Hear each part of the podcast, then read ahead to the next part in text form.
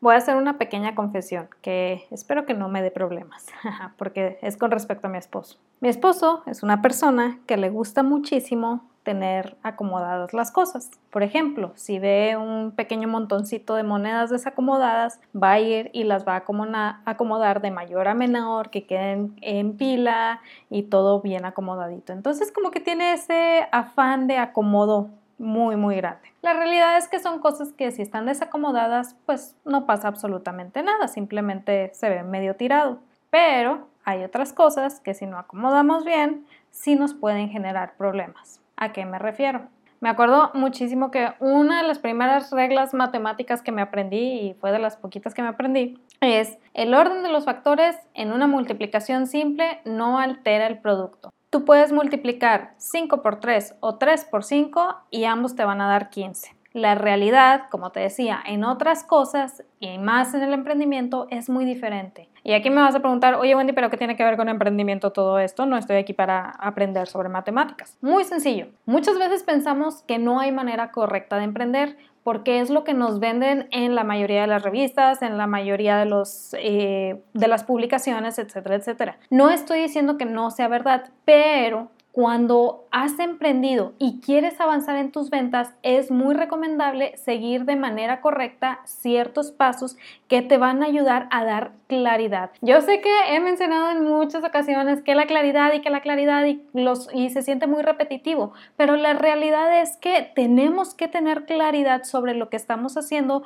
y si no sobre lo que estamos haciendo, al menos la manera en, lo en la que lo deberíamos de hacer. Pero bueno, primero que nada, buenos días. Mi nombre es Wendy Vázquez, soy emprendedora, fotógrafa, esposa y me dan miedo las películas de terror. Sí, no las veo y no las pienso ver. Y el día de hoy quisiera que platicáramos acerca de esos pequeños pasitos que podemos hacer, que podemos dar para ir estableciendo de manera clara nuestro caminito y el caminito de nuestro cliente de manera que nuestras ventas se puedan ir desenvolviendo todavía de forma más natural, que creo que es algo que la mayoría de nosotros emprendedores ansiamos. Y si no lo ansías es porque probablemente no estés emprendiendo. Entonces, sí hay una serie de pasitos que tenemos que dar, o más bien una serie de pasitos que tenemos que revisar para poder tener esa claridad, para que se, la venta se dé de manera más natural, para que nuestro cliente quede un poquito más conforme con lo que estamos haciendo, etcétera, etcétera, etcétera. Y aquí quiero hacer una aclaración muy grande. Primero que nada, no hay fórmula mágica, no hay producto mágico, no hay método mágico, simplemente hay cosas que funcionan mejor que otras y ahora tenemos las ventajas del Internet. Eso es lo que tenemos que entender. Y una de las cosas que mejor funciona es saber qué es lo que estamos haciendo. ¿Por qué esto? Porque muchas veces vemos en publicaciones, vemos en grupos de internet, en redes sociales, la mayoría de la gente que es que busco un curso de ventas, busco un curso de marketing, busco un curso de no sé qué. Van al curso que encuentran y lo primero que les dicen es, mira, tienes que hacer esta publicación, subirla, pagar para que le llegue a más personas y vas a lograr ventas.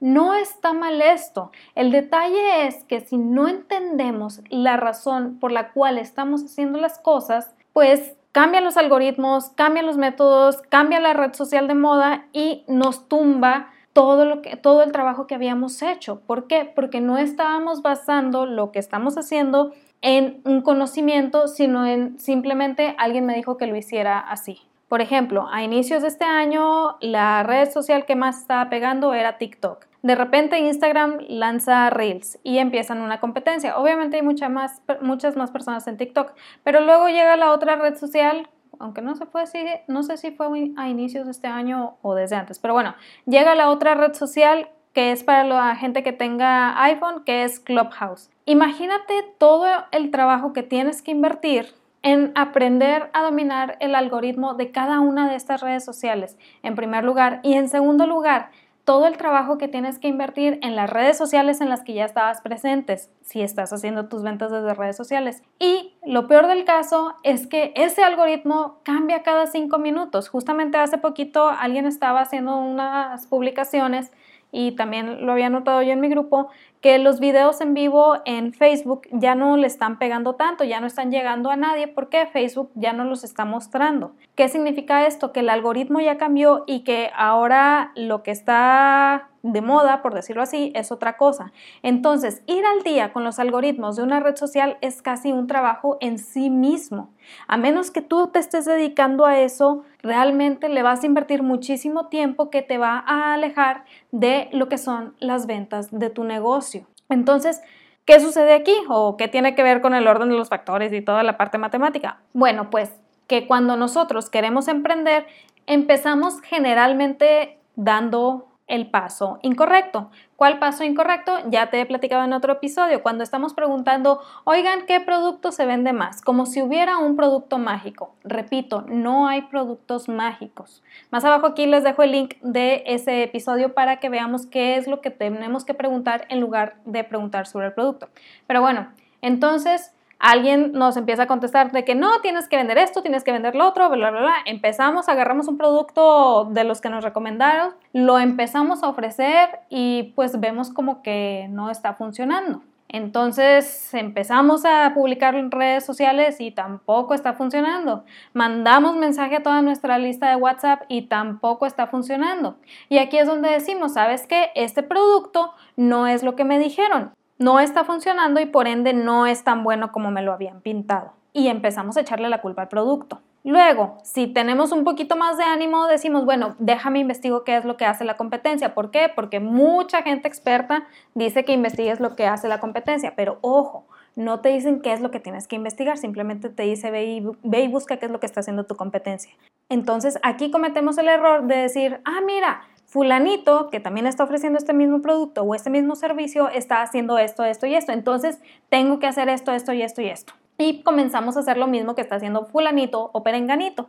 Y puede que nos sirva, puede que no. Aquí el detalle es que si nos empieza a servir, decimos, ah, súper bien, ya sé qué es lo que tengo que hacer, pero como no tenemos las bases de lo que realmente debemos hacer, como no sabemos exactamente por qué fulanito está haciendo lo que está haciendo, puede que tenga un despegue inicial, pero a la larga nos afecta cuando las ventas empiezan a caer y dices, esta estrategia no está funcionando. ¿Por qué? Porque no había bases de por medio. Entonces, si quieres tener un poquito de claridad sobre los puntos que debes de seguir para comenzar tu emprendimiento o para lograr que tus ventas sean más constantes, te voy a dejar aquí una serie de cinco pasos que te van a ayudar muchísimo y para que sepas a la hora de hacer lo que haces, pues si va de acuerdo a alguno de estos puntos o si no entra en ninguno de estos puntos y si realmente te va a beneficiar. ¿Por qué? Porque te va a ayudar a ver en qué parte del caminito estás no cometamos el error de hacer lo que todo mundo hace. Yo sé que suena muy atractivo entrar en un grupo, por ejemplo, si soy alguien que vende cosméticos, entro en un grupo de gente que vende cosméticos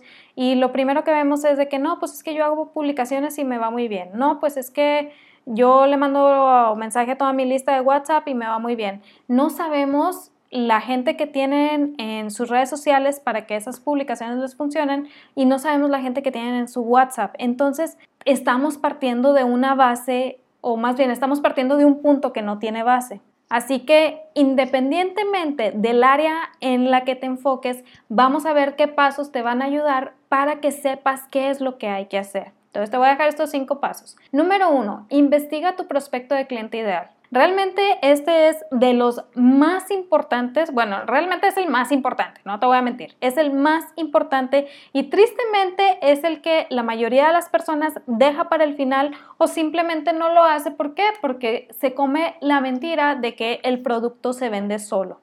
Repito, no hay productos mágicos, ningún producto se vende solo. Algunos tienen la ventaja de ir y entregar como pequeñas muestras de su producto que hacen a la gente más receptiva hacia el mensaje de venta, pero de ahí a que se venda solo, créeme que hay un trecho muy, muy largo. Entonces, ningún producto se vende solo para saber eh, de qué manera puedes distribuir y llegarle a las personas sobre lo que tú tienes para ofrecer, tienes que investigar a tu prospecto de cliente ideal. Y recuerda, investigar a tu prospecto de cliente ideal no implica educar al mercado. De hecho, justamente viendo varios episodios de Shark Tank, eh, te das cuenta que ellos invierten, pero no para educar al mercado. De hecho, a un competidor, no me acuerdo exactamente cuál, a un competidor le mencionaban, sabes que tu idea está padrísima, está muy interesante lo que tú estás haciendo, sin embargo, para lograr eso necesitamos invertir miles y miles de pesos educando al mercado. Y yo, por lo tanto, decían los Shark, estoy fuera. ¿Qué quiere decir esto? Que no tenemos nosotros que educar al mercado. Cuando hablamos de un prospecto de cliente ideal es porque esa persona ya tiene los puntos de dolor que nosotros podemos ayudar a resolver. A lo mejor no se ha dado cuenta o a lo mejor ya se dio cuenta. Ahí tú ya vas definiendo dependiendo del prospecto al que te estás dirigiendo. Y aquí quiero hacer hincapié en un punto muy, muy importante, porque muchas personas, muchos expertos te dicen, es que a lo mejor tú en algún punto de tu vida fuiste tu prospecto de cliente ideal. Y eso es cierto. Hay ciertos productos que yo manejo que digo, yo fui mi cliente ideal para este producto o para este servicio. Sin embargo, cuando nosotros tomamos esa, esa postura de yo fui mi cliente ideal, lo que hacemos es juntar a la persona que alguna vez fuimos con la persona que actualmente somos y damos por hecho que nuestro cliente ideal tiene el conocimiento que nosotros tenemos actualmente. Entonces, sabe cuál es su punto de dolor, sabe eh, cómo, qué es lo que tiene que hacer para obtener resultados sobre ese punto de dolor y por ende sabe que tu producto o servicio es la solución, cuando la realidad es que no es así. En el momento, eh, hablando en una línea temporal, o sea, hablando en tiempo pasado, en el momento en que tú fuiste tu prospecto de cliente ideal, muy probablemente no tenías ninguna respuesta a estas preguntas. Entonces había alguien que tenía que irte llevando hacia ese punto en donde te dieras cuenta pues de qué manera eh, podías obtener resultados gracias a tal producto o servicio. Entonces, mm, esto no es educar al mercado en la función de convencerlo que tu producto es el mejor, que obviamente sí se tiene que hacer, pero si quieres tener un buen comienzo o quieres tener un buen avance, no te vayas con alguien que jamás ha probado un producto similar al tuyo. No te vayas con alguien que jamás ha escuchado hablar de tu servicio. Tienes que ir con gente que de alguna u otra manera ya tiene cierta conciencia sobre esos puntos de dolor y cierta conciencia sobre la manera en que puede obtener resultados. Wendy, ¿me estás confundiendo? ¿Sí o no debe de conocer sobre mi producto o servicio? Bueno, vamos a ver un ejemplo. Supongamos que eres alguien que mm, está ofreciendo pasteles personalizados para eventos muy elegantes, muy, muy específico, como puedes ver. Si tú te vas con alguien que te manda mensaje y te dice, oye, ¿en cuánto tienen los pasteles? Y ya le contestas, no, pues mira, tengo esta opción, tengo esta opción, tengo esta opción. Y la persona te empieza a decir, ¿y si le quitas esto? ¿Y si le quitas lo otro? ¿Y si le quitas aquello? Aquí ya estás haciendo una labor de educar a un mercado que muy probablemente no es el tuyo. Entonces, tú vas a perder tiempo, la persona está también perdiendo su tiempo porque a final de cuentas la oferta muy probablemente no le parezca para lo que eh, trae en mente pagar y te va a quedar un muy mal sabor de, boca. En cambio, si tú dices, oye, ¿sabes qué? Yo sé que las personas que invierten en este otro aditamento para sus eventos tienden a invertir bastante bien en sus pasteles porque quieren pasteles súper personalizados y muy especiales, entonces ve y busca ahí, ve y pesca ahí. Ve y lanza tu mensaje de manera que se convierta en algo atractivo. Pero todo regresa a lo mismo. Investiga a tu prospecto de cliente ideal. Es decir, analiza en dónde se encuentra. Y no me refiero en la parte física, me refiero en la parte mental y emocional. En dónde se encuentra. ¿Sabe cuál es el siguiente paso para obtener resultados sobre su punto de dolor? Sí, no. No digo que al contestar sí estemos bien o al contestar no estemos bien. La realidad es que eso lo defines tú porque nadie conoce mejor que tú a, tu prospecto de cliente ideal. Entonces, estas preguntas nos dan pautas para ir estableciendo nuestro mensaje de ventas. Y recordemos, es el primer paso. Repito, me puedes preguntar, oye Wendy, pero yo ya tengo el producto porque me inscribí en una red de mercadeo que está enfocada en vender cosméticos. Está bien, no hay ningún problema, tú ya tienes tu producto para ofrecer. Ahora ve cuál es el nicho al que te puedas enfocar y por favor no quieras ofrecerle todos los productos del catálogo. Empieza con algo sencillo, empieza con algo llamativo, porque recordemos que una persona abrumada siempre nos dice que no. Entonces, No nos olvidemos de este primer paso. Segundo paso, define tu aparador. ¿Qué es el aparador? El aparador es el lugar a donde vamos a llevar todo el tráfico que vayamos encontrando en el camino y que va a ayudar a las personas a tomar la decisión de manera todavía más sencilla y más natural, ya sea de comprarnos o de suscribirse con nosotros para estar nosotros en contacto. ¿Cuál es el detalle aquí? Que muchas veces queremos que nuestras redes sociales sean nuestro aparador. Y si bien no está mal lograr ventas en redes sociales, es casi que el doble o el triple de trabajo que cuando tú tienes un aparador.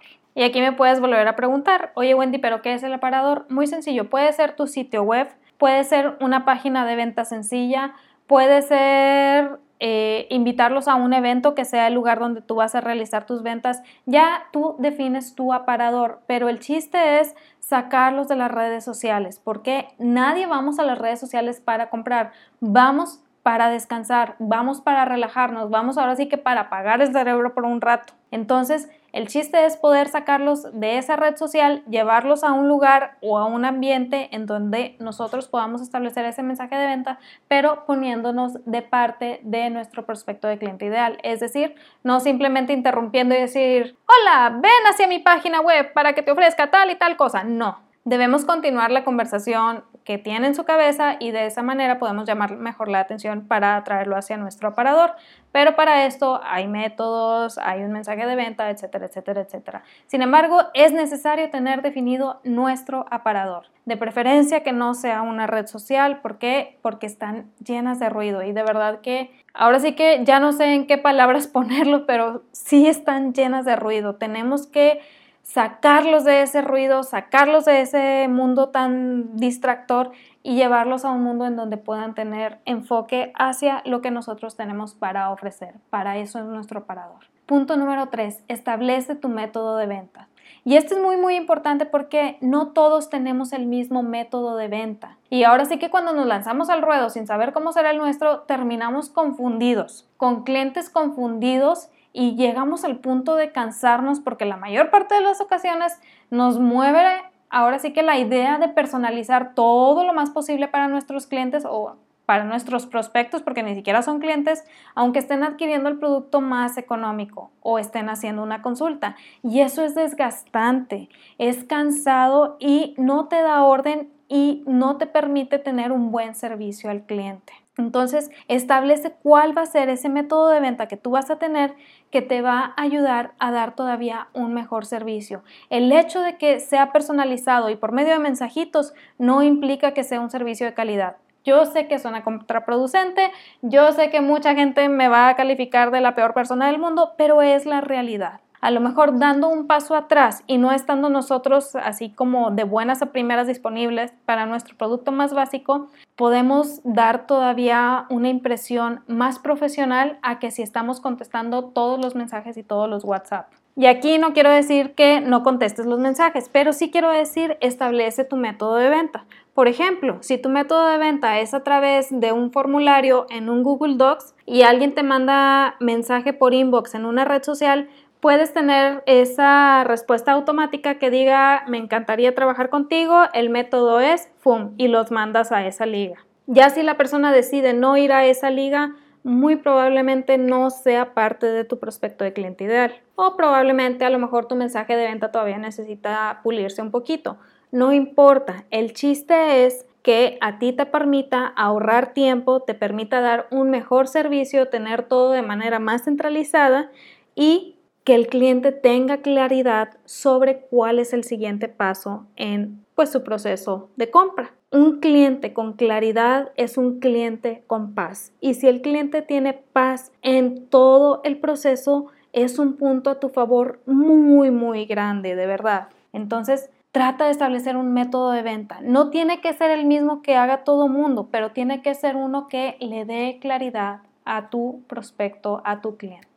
Punto número cuatro. Ahora sí, vamos a traer gente a nuestro aparador, es decir, vamos a buscar métodos de tráfico. Y aquí regreso al punto. No es, que esté peleada con las redes sociales, la verdad es que mm, a lo mejor me, mucha gente me dice, ay Wendy, parece que tú estás peleada con las redes sociales. No, no va por ahí. Quiero que entendamos que hay un mundo mucho más grande que las redes sociales y que cuando nosotros nos damos cuenta de todas las posibilidades que tenemos a nuestro alrededor, pues a lo mejor la red social se puede convertir en un mejor aliado y no ese quebradero de cabeza que veo que es para mucha gente. Entonces, dices, bueno, ya tengo mi aparador, ya tengo mi método de venta, ya sé a quién le voy a hablar, ya sé cómo le voy a hablar, ahora tengo que encontrar a la gente. Y aquí es donde nos vamos a buscar en qué lugar se encuentra, a, ahora sí, puede ser físicamente o en línea, nuestro prospecto de cliente ideal y empezamos a llamar su atención a través de diversas maneras. Empezamos a crear mensajes atractivos que lo hagan ir hacia nuestro aparador. Empezamos a crear, ahora sí que, pues muchos maestros, muchos mentores les, lo que dirían es vamos a crear ruido para que la gente voltee a ver y de ahí los vamos a llevar a nuestro aparador. A mí no me gusta el término crear ruido, aunque es el más acertado, pero el chiste es que la gente voltee a vernos. Entonces hay muchos métodos para llevar tráfico hacia nuestro aparador. Por ejemplo, lo que ya les platicaba en otro episodio, hay una persona que tiene su podcast y lo que hizo fue pegar una calcomanía en su camioneta que decía, aburrido en el tráfico, escucha tal podcast. Y eso le atrajo muchísima gente.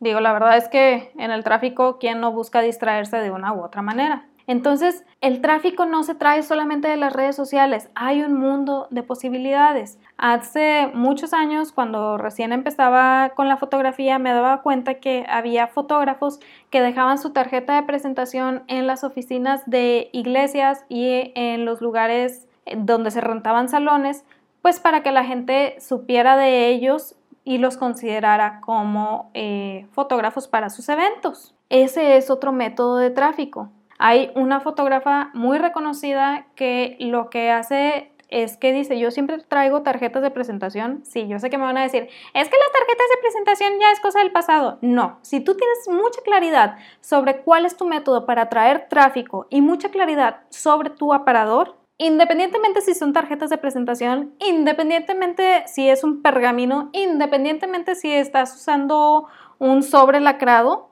te va a ayudar a atraer tráfico. Entonces, esta fotógrafa siempre traía tarjetas de presentación y decía, siempre que veía alguna mujer que me, que me, gustaría retratar, fíjate, hasta se daba la libertad de escoger, lo que hacía era sacaba su tarjeta y le decía, oye, soy fotógrafa profesional, trabajo en esto, puedes revisar eh, mi portafolio aquí. Si algún día quieres hacerte una sesión, me encantaría ser la fotógrafa que saque a, a relucir tu belleza. Así de simple, así de sencillo. Les entregaba la tarjeta y ya. Y sí le pegaba, aún a pesar de que las chicas pues eran las que pagaban por la sesión, porque obviamente es un servicio que estaban contratando, pero le ayudaba mucho a atraer gente hacia su negocio de fotografía. Entonces, cuando tú tienes bien establecido tu aparador, tu método de venta, el atraer tráfico se convierte casi que en un deporte muy atractivo para ti, porque en lugar de despertarte cada mañana y decir cómo voy a vender, te despiertas cada mañana y dices cómo voy a traer tráfico a mi aparador, porque ya tengo establecido el aparador, el método de venta,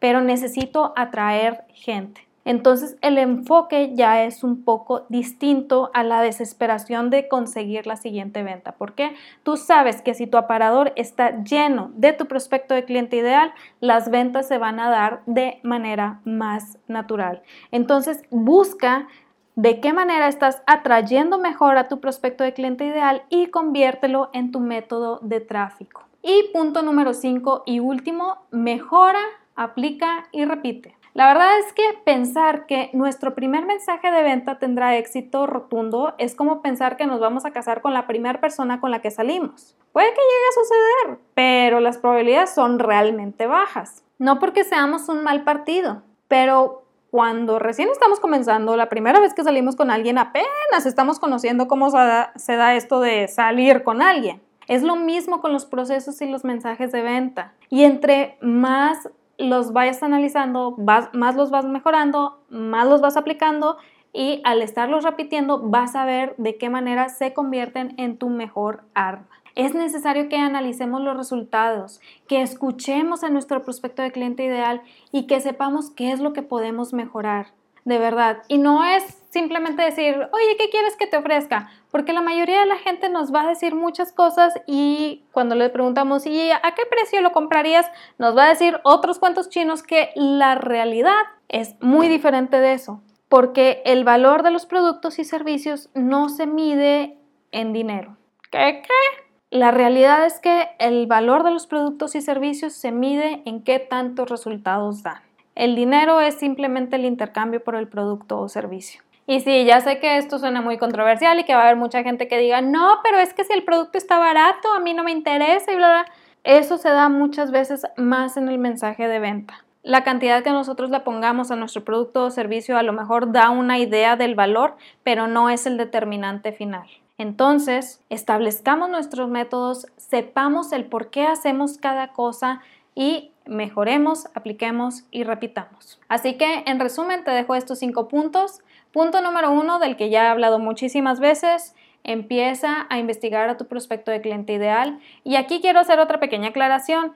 Muchas veces pensamos que como ya lo investigué, entonces ya todo se va a dar por sentado. No, si estás viendo que hay algún fallo en tu método de venta es porque el producto no es lo suficientemente bueno o tu cliente ideal está mal enfocado. Entonces, si está mal enfocado, tenemos que regresarnos a la parte de investigación y ver de qué manera lo podemos enfocar mejor. Es decir, la investigación no acaba. Hay gente que lleva 5, 10, 15 años vendiendo sus productos o servicios, es el mismo durante estos 5, 10, 15 años, pero ha, evolucionado tanto su prospecto de cliente ideal que a la par va mejorando muchísimo su producto o servicio. Entonces, la parte de investigar a tu prospecto de cliente ideal es algo en constante mejora. Número dos, define tu aparador eso va a ayudarte a tener un lugar a donde llevar a las personas cuando las quieras sacar del ruido de las redes sociales o cuando eh, no tengas tiempo de dar todo un speech de venta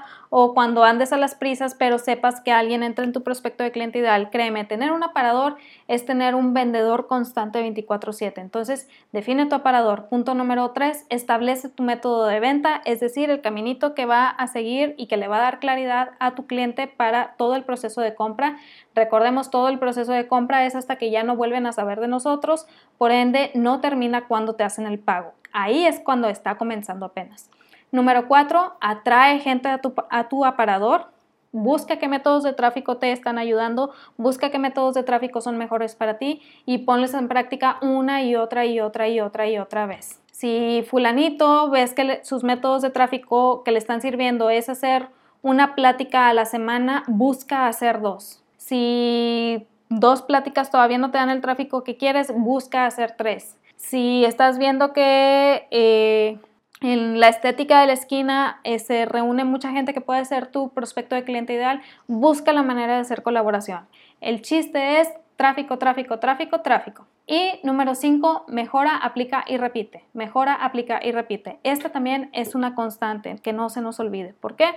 Es lo que nos va a permitir todavía mejorar más todo aquello que estamos ofreciendo y de esta manera poder darle una experiencia increíble a nuestro prospecto y a nuestro cliente, aún a pesar que no tengamos que estarle mandando mensajitos todo el tiempo ni contestando preguntas todo el tiempo. Créeme, no es la única manera de dar un buen servicio.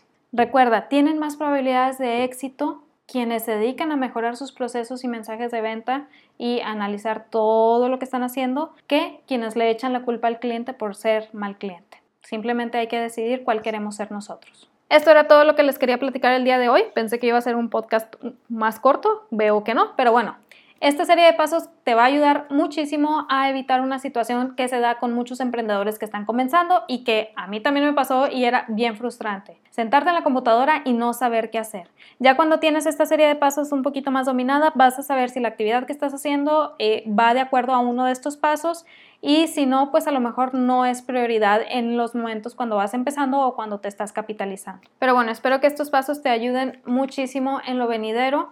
También recuerda que si quieres ir entendiendo todavía más y más todo lo que es el proceso de ventas y de qué manera lo puedes adaptar para tener un buen proceso en tu negocio, en tu emprendimiento, puedes suscribirte a la lista de correos aquí más abajo, en donde platico detalles que no platico en ningún otro lado. Así que si te quieres entretener y aprender un poco más, no te olvides suscribirte a la lista. Recuerda que en ti está el potencial para lograr algo extraordinario, pero de nada sirve que yo te lo diga si no te lo crees tú primero y si no entendemos por qué hacemos lo que hacemos a la hora de vender. Entonces, créetela tú primero, trata de aprender más sobre la parte de ventas y marketing, trata de no hacer lo que todo mundo hace y mucho éxito. Nos vemos el siguiente martes, ahora sí. Bye.